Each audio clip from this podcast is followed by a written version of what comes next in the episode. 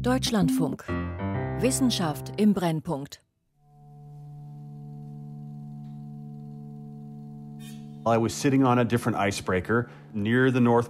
Ich saß damals auf einem Eisbrecher nahe des Nordpols. Wir waren dabei, unsere Sachen zu packen. Aber ich hatte das Gefühl, es geht doch gerade erst los. Uh, Eine Welt aus Eis und Schnee. Wir haben ja jede Menge Arten und über die wissen wir fast noch gar nichts. Fressen die im Winter? Wann kriegen die ihren Nachwuchs? Ein System, das sich verändert, schneller als jemals zuvor. Die Klimaprojektionen, wie es weitergehen wird bis zum Ende des Jahrhunderts, haben in der Arktis eine viel, viel größere Unsicherheit als im Rest der Welt. Und das liegt daran, dass jedes dieser Modelle irgendwelche Annahmen darüber machen muss, wie Prozesse in der Arktis laufen. Das kann so nicht bleiben und das wollen wir ändern mit der Expedition. Puzzle einer schwindenden, eisigen Welt. Ein Jahr nach der Arktis-Expedition Mosaik. Eine Sendung von Monika Seinsche. In den Fluren des Alfred Wegener Instituts für Polar- und Meeresforschung in Bremerhaven stapeln sich Kisten voller Ausrüstungsmaterial. Ja, die sollen eigentlich ausgepackt und wieder geordnet werden. Von daher ist das völlig in Ordnung. Die Biologin Barbara Niehoff beugt sich über zwei große weiße Behälter, die in einer Ecke stehen. Also das hier sind jetzt hauptsächlich große Sachen zum Sortieren von Fischen. Sie sehen hier so ganz große Plastik, Plastikwannen. Ne? Hier sind verschiedene Geräte drin, also auch Teile der Netze. Das wird alles auseinandergebaut. Polarstern ist praktisch nackt, wenn wir kommen. Und wir müssen fast alles mitbringen. Und das müssen wir dann natürlich auch alles hierher transportieren. Oder zum Schiff transportieren und wieder zurücktransportieren. Im Oktober 2020 kam der Forschungseisbrecher Polarstern von der Mosaikexpedition zurück. Seitdem packen Barbara Niehoff und ihre Kollegen Kisten aus und untersuchen deren Inhalt. Markus Rex ist Atmosphärenphysiker am Alfred Wegener Institut in Potsdam. Er hat die Mosaikexpedition geleitet. Ja, wir haben einen riesen Datenschatz zurückgebracht. Wir haben über 150 Terabyte an wissenschaftlichen Daten aus der Arktis zurückgebracht. Mehr als 100 Parameter haben wir das ganze Jahr über ganz kontinuierlich vermessen, um eben das Klimasystem besser zu verstehen. Und dazu haben wir noch Zehntausende von Proben von Schnee, Eis, Ozeanwasser, Atmosphärenbestandteilen und auch dem Ökosystem mit zurückgebracht. Und die analysieren wir in diesen Tagen im Labor und in den Computern. Und wir haben natürlich schon eine Menge gelernt. Wir haben gesehen, wie das dünnere Eis viel dynamischer auf den Wind reagiert, sich zusammenschiebt, übereinander türmt und immer wieder aufreißt und insgesamt schneller driftet, als das Eis es früher getan hat und uns damit auch schneller durch die Arktis getragen hat. Es wird noch Jahre dauern, bis alle Daten und Proben der Expedition ausgewertet sind. Zurzeit sind die Forschenden damit beschäftigt, aber tausende kleiner Puzzlesteine zu finden, die nach und nach ein vollständiges Bild ergeben sollen. Eine der Wissenschaftlerinnen ist die Meereisforscherin Jennifer Hutchings von der Oregon State University. Sie untersucht die Bewegung des Eises und war von Februar bis ins Frühjahr 2020 hinein an Bord der Polarstern. Jetzt sitzt sie in ihrem Homeoffice im Untergeschoss ihres Hauses in Corvallis vor dem Computer. Das Eis rund um die Polarstern bewegt sich ununterbrochen. Und dabei verändert es die Eislandschaft. Risse entstehen, offene Wasserflächen, an denen plötzlich ganz viel Wärme aus dem Ozean in die Atmosphäre gelangt.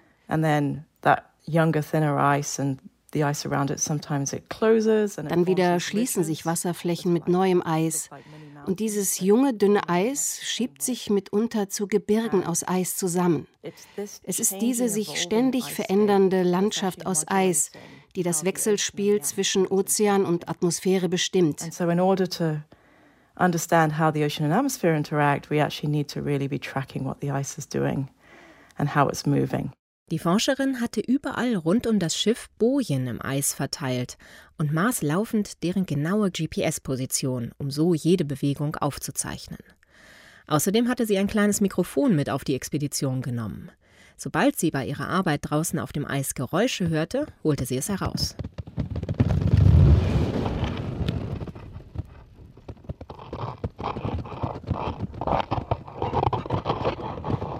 Yes, that's the sound of ice moving.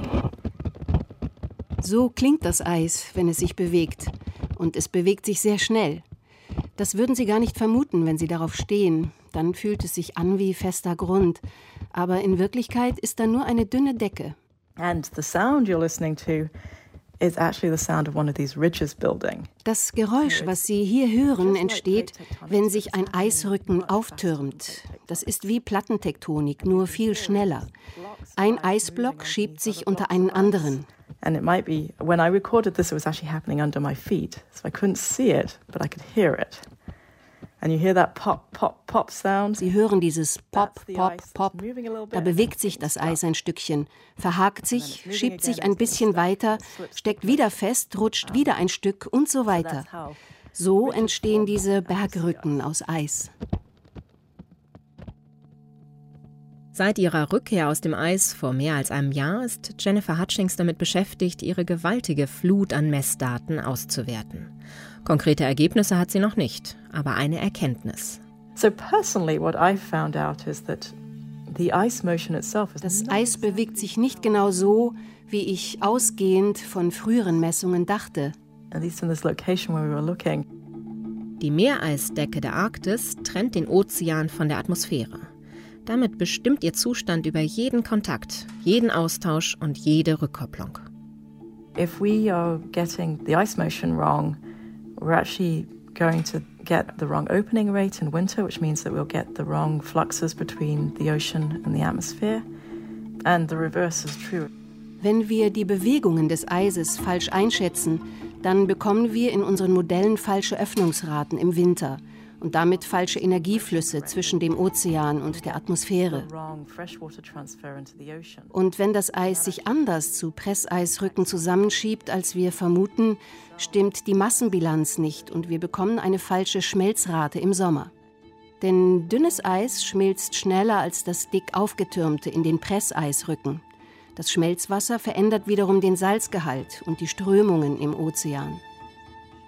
Und wenn im Sommer weniger Eis da ist, als unsere Modelle anzeigen, hat das Auswirkungen auf die Modellierung des Eises für September, Oktober. Die aber bestimmt über die Stärke von Herbststürmen in Europa. Das ist alles miteinander verbunden. So it's all interconnected, and what happens in the Arctic is actually important for understanding how the weather's going to change in Europe. Was in der Arktis passiert, entscheidet darüber, wie sich das Wetter bei uns verändert. Wir müssen die Eisdrift korrekt modellieren. Nur dann können wir unsere Wetter- und Klimamodelle verbessern.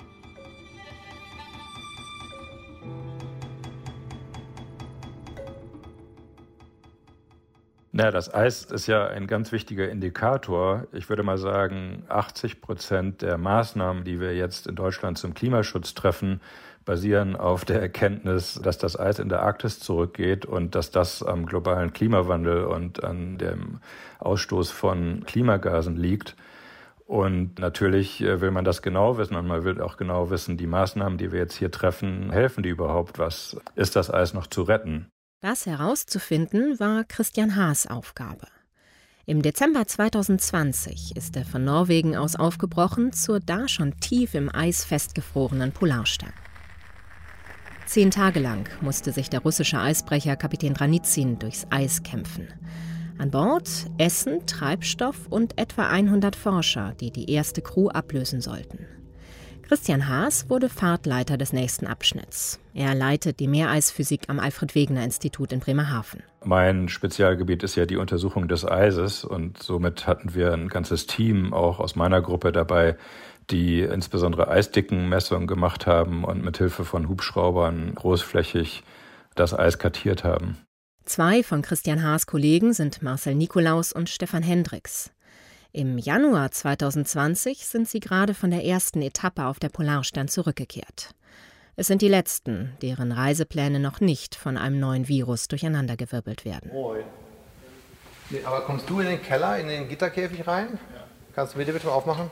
Seitdem verbringen die beiden Physiker viel Zeit im Keller des Alfred-Wegener-Instituts. So, danke dir. So, das ist unser Entwicklungskeller hier sozusagen, genau. Die meisten Geräte, die während der Mosaikexpedition im Einsatz sind, gibt es nicht im Baumarkt zu kaufen. Die Forscher entwickeln und bauen sie selbst. Und hier stehen wir jetzt gerade vor dem Prototypen der nächsten Generation, mit dem wir dann noch präziser und noch zuverlässiger vor allem auch Eisdicken messen können. Marcel Nikolaus zeigt auf einen Rollwagen aus Holz. Darauf liegt ein langes Gestell aus grauen Röhren und schwarzen Kabeln. Aufgehängt unter einem Flugzeug erzeugt es mit einer Spule ein elektromagnetisches Feld, das mit dem Wasser und dem Eis wechselwirkt.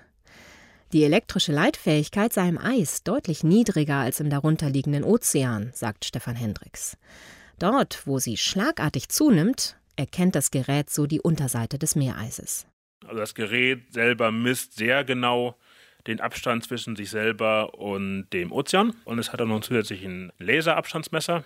Der misst uns den Abstand zur Eisoberseite. Und die Differenz von den beiden Abständen ist einfach direkt Eisdicke. Und das können wir zehnmal pro Sekunde machen. Und so kriegen wir ein sehr, sehr genaues Bild von der Eisdicke entlang dem Track, wo wir langfliegen. Mit solchen Geräten ist das Team von Christian Haas das ganze Expeditionsjahr hindurch immer wieder über das Eis geflogen. Er selbst hatte unfreiwillig im Frühjahr 2020 deutlich mehr Zeit für seine Messungen als geplant. Denn plötzlich waren alle Häfen geschlossen und kein Land wollte die Rückkehrer aufnehmen. Eine aufregende Zeit, sagt er im Rückblick, ein Jahr später im Interview.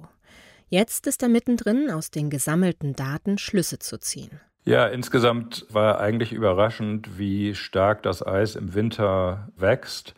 Wir wissen ja, dass es insgesamt dünner wird und äh, gerade heutzutage im Sommer ist das Eis äh, schon sehr dünn und also in einem miserablen Zustand.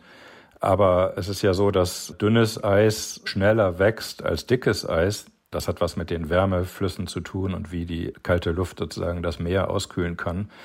Und Gerade deswegen ist es wichtig zu sehen, wie stark das Eis im Winter wieder wachsen kann. Und genau das haben wir gesehen. Also trotz dessen, dass das Eis Anfang der Expedition, also sprich Ende des Sommers, so also dünn war, ist es eigentlich am Ende des Winters, als der nächste Sommer begann, wieder fast so dick geworden wie noch vor 10 oder 20 Jahren, also um die zwei Meter. Als dann der Frühling 2020 begann und die Temperaturen stiegen, schmolz das Meereis allerdings auch extrem schnell weg schneller als jemals zuvor. Und nach dem Sommer, im Herbst 2020, kam es langsamer zurück als je zuvor. Die schlechte Nachricht ist, dass wir es wahrscheinlich nicht mehr verhindern können, dass das Eis im Sommer am Nordpol verschwinden wird. Also das ist eine sehr traurige Erkenntnis eigentlich. Aber die gute Nachricht andererseits ist, dass unsere äh, Beobachtungen und gerade eben auch die Mitwinterbeobachtung bei Mosaik gezeigt haben, wie schnell das Eis reagieren kann auf Veränderungen äh, des Klimas. Und das bedeutet auch, dass es eigentlich keinen Kipppunkt oder kein Tipping Point äh, gibt, wie man das so oft hört, sondern dass das Eis äh, sofort aufhören würde zu schmelzen, wenn sich die Klimaerwärmung, wenn die zum Halten käme und dass es sofort auch wieder mehr Eis geben würde, wenn sich das Klima auch nur ganz geringfügig abkühlen würde. Noch aber erwärmt sich das Klima ungebremst. Und das könnte aus den Tiefen des arktischen Ozeans eine neue Gefahr heraufbeschwören. Zoe König ist Ozeanforscherin an der Universität von Bergen in Norwegen. Sie interessiert sich für die Schichtung des arktischen Ozeans.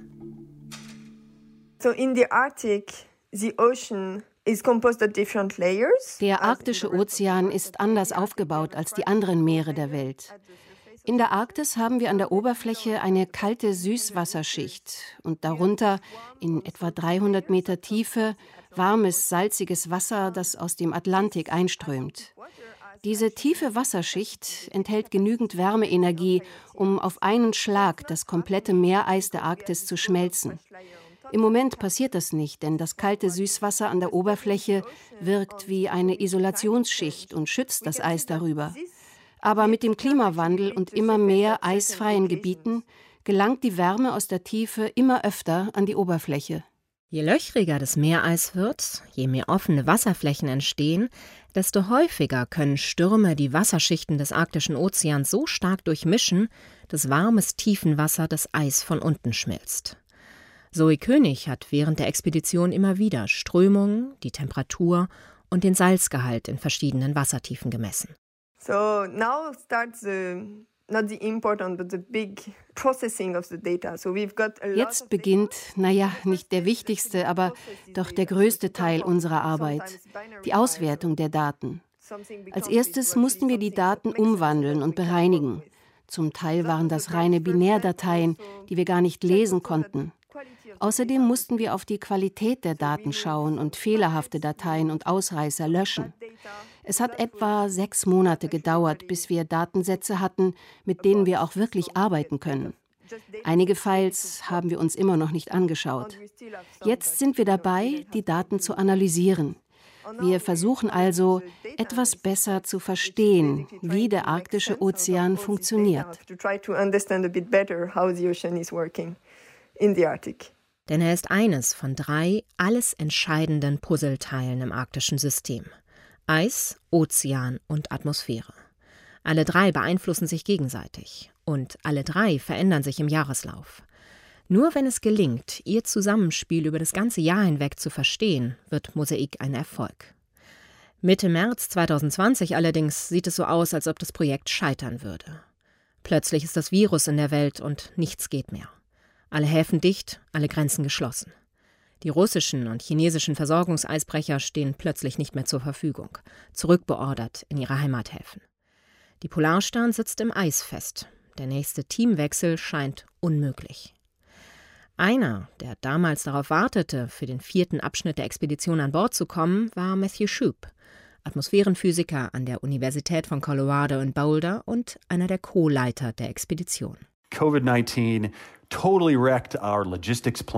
Covid-19 hat unseren Logistikplan komplett über den Haufen geworfen. Wenn man das bedenkt, war der vierte Fahrtabschnitt ein riesiger Erfolg. Denn es ist uns gelungen, innerhalb von nur wenigen Wochen ein komplett neues Konzept auszuarbeiten, um Dutzende Forscher aus aller Welt zusammenzubringen und für sie nach der Quarantäne zwei Schiffe zu finden. Als das alles geschafft war, haben wir wirklich gefeiert. Die Rettung waren damals die beiden deutschen Forschungsschiffe Maria Esmerian und Sonne, die das vierte Team von Bremerhaven aus in die Arktis brachten. Da beide keine Eisbrecher sind, musste die Polarstern für einige Wochen ihre Scholle verlassen, um sich mit den Schiffen im offenen Wasser vor Spitzbergen zu treffen. Matthew Shoup und allen anderen fehlen dadurch jetzt einige Wochen Daten. Das sei schmerzlich, aber wesentlich besser als ein Abbruch der gesamten Expedition, sagt er. Der Atmosphärenphysiker hat während der Mission den Energiehaushalt der bodennahen Atmosphäre untersucht. Er und seine Kolleginnen maßen die Lufttemperaturen, die Windströmung, Wärme und Infrarotstrahlung sowie die Zusammensetzung der Atmosphäre. Matthew Shoup interessieren besonders die Wolken in der Arktis, denn sie beeinflussen die Energiebilanz am Boden. So sind die Lufttemperaturen unter einem wolkenverhangenen Himmel deutlich höher als unter einem wolkenlosen. Und nun wird die Meereisdecke in der Arktis immer kleiner. Das hat natürlich einen Einfluss auf die Atmosphäre. Denn so gibt es mehr offenen Ozean, aus dem mehr Feuchtigkeit aufsteigen kann. Das untersuchen wir mit den Daten der Expedition gerade. Ist mehr Feuchtigkeit in der Luft als früher? Haben wir mehr Wolken? Wir wissen, dass das schwindende Meereis Einfluss auf diese Faktoren hat. Wir müssen nur noch herausfinden, wie groß dieser Einfluss genau ist. Es gibt schon erste Beobachtungen von Satelliten, die eine stärkere Bewölkung im Herbst zeigen, also genau zu der Zeit, in der die Meereisdecke viel kleiner ist als früher. Offensichtlich gibt es da also Veränderungen. Aber wir brauchen längere Datenreihen, um eine wirklich verlässliche Aussage zu treffen. You know, we really do need to have longer data sets to really be able to quantify that in a reliable way. Jetzt schon macht sich der Klimawandel in der Arktis stärker bemerkbar als in jeder anderen Weltregion. Die Temperaturen hier sind schon in den vergangenen Jahrzehnten doppelt so stark gestiegen wie die globalen Durchschnittstemperaturen. Und die Atmosphärenphysiker sind auf noch weitere beunruhigende Ergebnisse gestoßen. Das Team um Matthew Shoup und den Expeditionsleiter Markus Rex ließ immer wieder Messinstrumente an Helium gefüllten Ballons bis in die Stratosphäre hinein aufsteigen. Wir haben gesehen, dass im Frühjahr der Expedition die Ozonschicht über der Arktis stärker abgebaut worden ist als jemals zuvor. Innerhalb von wenigen Wochen sind da in der Stratosphäre 20 Kilometer über unseren Köpfen 95 Prozent des Ozons zerstört worden. 20 Jahre nachdem die FCKWs und andere Ozonkiller verboten wurden, kommt es in der Arktis plötzlich zu einem nie dagewesenen Ozonabbau. Um herauszufinden, warum, haben Markus Rex und seine Kollegen die Messdaten von Mosaik in Computermodelle eingespeist. Das Ergebnis? Der starke Ozonabbau ist eine Folge des Temperaturanstieges. Der Klimawandel äh, geht mit einer Abkühlung der Stratosphäre einher. Das, was hier unten wärmer wird, wird da oben kälter. Und das macht die in der Atmosphäre noch befindlichen Ozonkiller, diese Fluor, Chlorkohlenwasserstoffe, aggressiver und lässt sie mehr Ozon abbauen. Und wir haben gesehen, dass wenn wir den Klimawandel nicht bekämpfen, tatsächlich die erwartete Erholung der arktischen Ozonschicht so nicht eintreten wird. Wenn wir weiterhin so viel CO2 ausstoßen wie in der Vergangenheit, dann werden wir sogar bis zum Ende des Jahrhunderts weiter mit schweren, teilweise sogar mit zunehmenden zunehmenden Ozonverlusten zu rechnen haben. So, mein Büro ist jetzt auch nicht super aufgeräumt, weil ich wegen der Hitze heute Morgen direkt zum Pferd gefahren bin. Haben Sie erklärt? Ja, der hat aber Husten und muss jeden Tag bewegt werden. Und deswegen. So, Im Sommer 2021 öffnet Barbara Niehoff ihr Büro am Alfred-Wegener-Institut in Bremerhaven. Die Meeresbiologin erforscht dort die kleinsten Tiere im arktischen Ozean, das Zooplankton. Wir haben ganz viele, die sind äh, Pflanzenfresser, also Herbivor. Und die fressen dann diese kleinen einzelligen Algen, das Phytoplankton, und sind gleichzeitig aber wieder Nahrungsgrundlage für ja, Fische zum Beispiel, größere Zooplankter. Es gibt auch eine große Gruppe der Fleischfressenden, also Karnivoren Zooplankter. Und dadurch sind die ein ganz wichtiges Bindeglied einmal in den Nahrungsnetzen. Außerdem reagieren die Tierchen extrem schnell auf Umweltveränderungen und transportieren gleichzeitig große Mengen Kohlendioxid durch die Wassersäule. Das macht sie auch für die Klimaforschung interessant. Während der Mosaikexpedition hat Barbara Niehoffs Team immer wieder Zooplanktonproben aus verschiedenen Wassertiefen genommen. Jetzt sind sie und ihre Kollegin Astrid Cornels dabei, diese Proben zu analysieren und die Tiere zu bestimmen. Per Hand würde das Jahre dauern. Gut, ich darf sowieso nicht mit. Übernimmst du dann hier? Ja, übernehme ich das. Dann gehen wir jetzt mal ins Labor und gucken uns mal an, wie wir die Proben analysieren. So, lassen Sie uns mal reingehen hier. An der Längsseite des schmalen Raums steht ein großer weißer Kasten auf einem Tisch. Es ist eine besondere Art von Scanner. Astrid Cornels öffnet den Deckel. Darunter ist eine flache Wanne, in die die Biologin eine Wasserprobe gießt. Sie schließt den Deckel und schaltet den Scanner ein. Auf dem Computerbildschirm neben dem Kasten erscheint eine weiße Fläche mit ganz vielen kleinen dunklen Pünktchen darauf. Und anschließend wird mit einer Software werden daraus ganz viele Einzelbilder produziert, sodass wir letztendlich auf jedem Foto einen Organismus haben und den wir mit einer künstlichen Intelligenz identifizieren können. Und so kommen wir sehr viel schneller zu einem Ergebnis, was im Falle von Mosaik natürlich sehr wichtig ist, dass wir schnell Ergebnisse liefern können. Das Zooplankton ist die Nahrungsgrundlage aller anderen Tiere im arktischen Ozean. Allen voran sind Fische auf die Kleinstlebewesen angewiesen. Für sie interessiert sich der Meereisökologe Hauke Florus vom Alfred Wegener Institut. Bis zur Mosaikexpedition war so gut wie nichts bekannt über die Fischbestände im arktischen Ozean. Hauke Flores und seine Kolleginnen wollten das ändern. Sie haben ein ganzes Jahr lang mit Unterwasserkameras und Langleinen das Leben unter der Meereisdecke rund um die Polarstern erforscht. Da haben wir zeigen können, dass Fischarten wie zum Beispiel der atlantische Kabeljau bis in die Mitte des arktischen Ozeans vordringen. Das sind zwar nur wenige Exemplare, aber an sich ist das eine große Neuheit, wenn man sieht, dass die meisten auch Wissenschaftler angenommen haben, es gibt praktisch keinen Fisch im arktischen Ozean. Und dann haben wir mit der Kamera zwar nicht viele Fische nachweisen können, aber wir haben ganz spektakuläre Aufnahmen von großen Tintenfischen gemacht. Also wir haben gezeigt, dass in der Mitte des arktischen Ozeans, was man biologisch eigentlich für eine Wüste hält, weil Oben findet auch nicht viel Produktion statt. Die Zooplanktonorganismen, die wir untersuchen, die sind zwar da, aber wenn Sie das mit dem Nordatlantik vergleichen, sind die Abundanzen also minimal. Und dennoch unterhält dieser zentrale arktische Ozean große Tiere wie große Tintenfische, die leben räuberisch, die müssen einen gewissen Nahrungsdurchsatz haben. Und alles deutet darauf hin, dass sie sich auch reproduzieren. Da die Gegend nie zuvor untersucht wurde, weiß niemand, ob der atlantische Kabeljau und die großen Tintenfische immer schon dort waren oder ob sie im Zuge des Klimawandels in die Arktis einwandern. Klar aber ist, dass sich das arktische System zurzeit rasant verändert und Mosaik vielleicht die letzte Chance war, es in einem zumindest noch halbwegs intakten Zustand zu dokumentieren. In Hauke Flores Augen ist das eine der wichtigsten Aufgaben der Expedition gewesen. Zu verstehen, wie tickt das Ökosystem an diesem Moment, wie funktionieren die Stoffflüsse, welche Arten sind wichtig, wie ist die Biodiversität aufgestellt, das müssen wir verstehen, denn es wird sich weiter verändern und wir wollen dann in Zukunft natürlich auch besser verstehen, was zum Beispiel Eingriffe des Menschen in dem Ökosystem bedeuten. Was ist, wenn sich in bestimmten Gebieten die Fischerei ausweitet? Das wird nicht in der Mitte des arktischen Ozeans sein, aber am Rand. Trotzdem müssen wir verstehen, wie das ganze System an sich funktioniert, wenn wir dann eines Tages ein sinnvolles Management machen wollen. Denn bei aller Unsicherheit ist eines klar. Das schwindende Eis weckt bei vielen Menschen Begehrlichkeiten. Plötzlich wird der Ozean attraktiv für Logistikunternehmen, die Fischereiwirtschaft, Rohstoffkonzerne und den Tourismus. Hauke Flores will mit seinen Daten herausfinden, welche Gebiete von diesen Einflüssen unbedingt freigehalten werden müssen.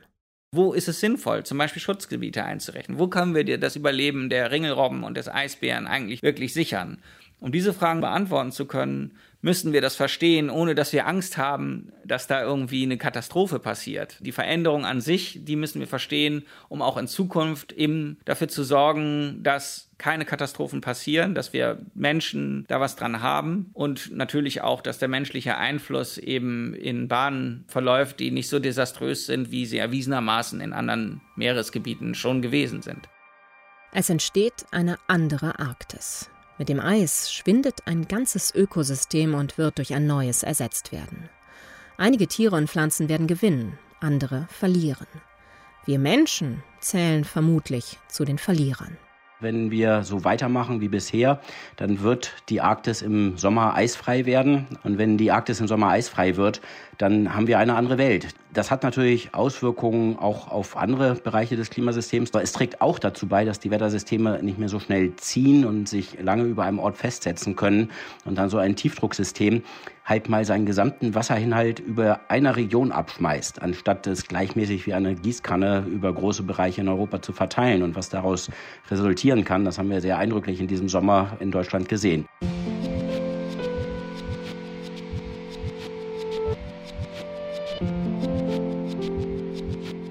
Puzzle einer schwindenden, eisigen Welt.